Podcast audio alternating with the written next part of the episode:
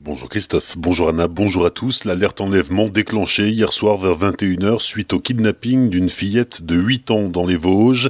Mia Montemagui a été enlevée par trois hommes aux Poulières entre Saint-Dié et Épinal. Selon nos confrères de Vosges Matin, les ravisseurs seraient trois hommes âgés de 25 à 50 ans qui se seraient fait passer pour des éducateurs de la protection judiciaire de la jeunesse.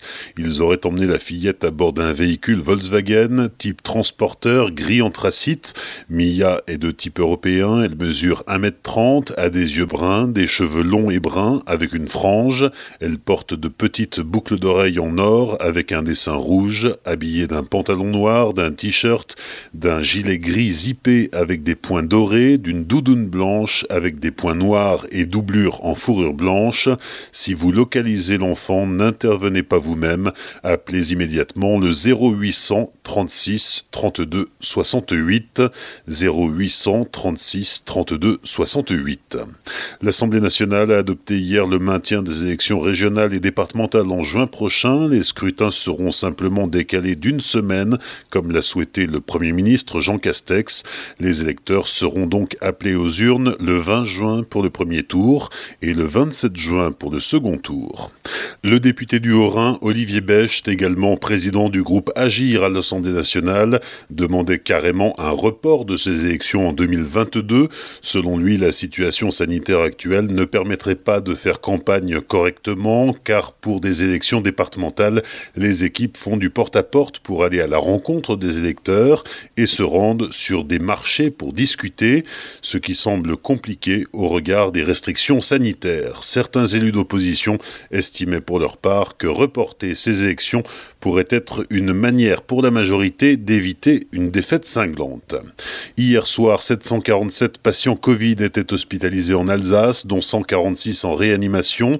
Six nouveaux décès sont à déplorer pour la journée d'hier, selon Santé publique France.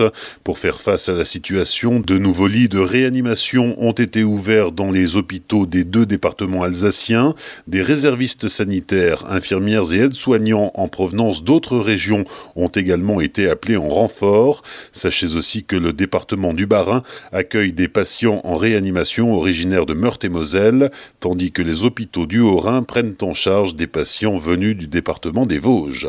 Le vaccinodrome envisagé à Strasbourg doit ouvrir d'ici début juin. Il sera installé à l'hôtel du département, ouvert 7 jours sur 7. Il devrait être capable d'administrer jusqu'à 14 000 doses de vaccins par semaine. Uber Eats arrive à Célestat, le service de livraison de repas à domicile sera disponible à partir du 22 avril dans la cité humaniste. Les restaurateurs qui souhaitent développer la vente en livraison sont invités à se faire connaître via le site ubereats.com. Les clients, eux, peuvent d'ores et déjà télécharger l'appli dédiée sur leur smartphone.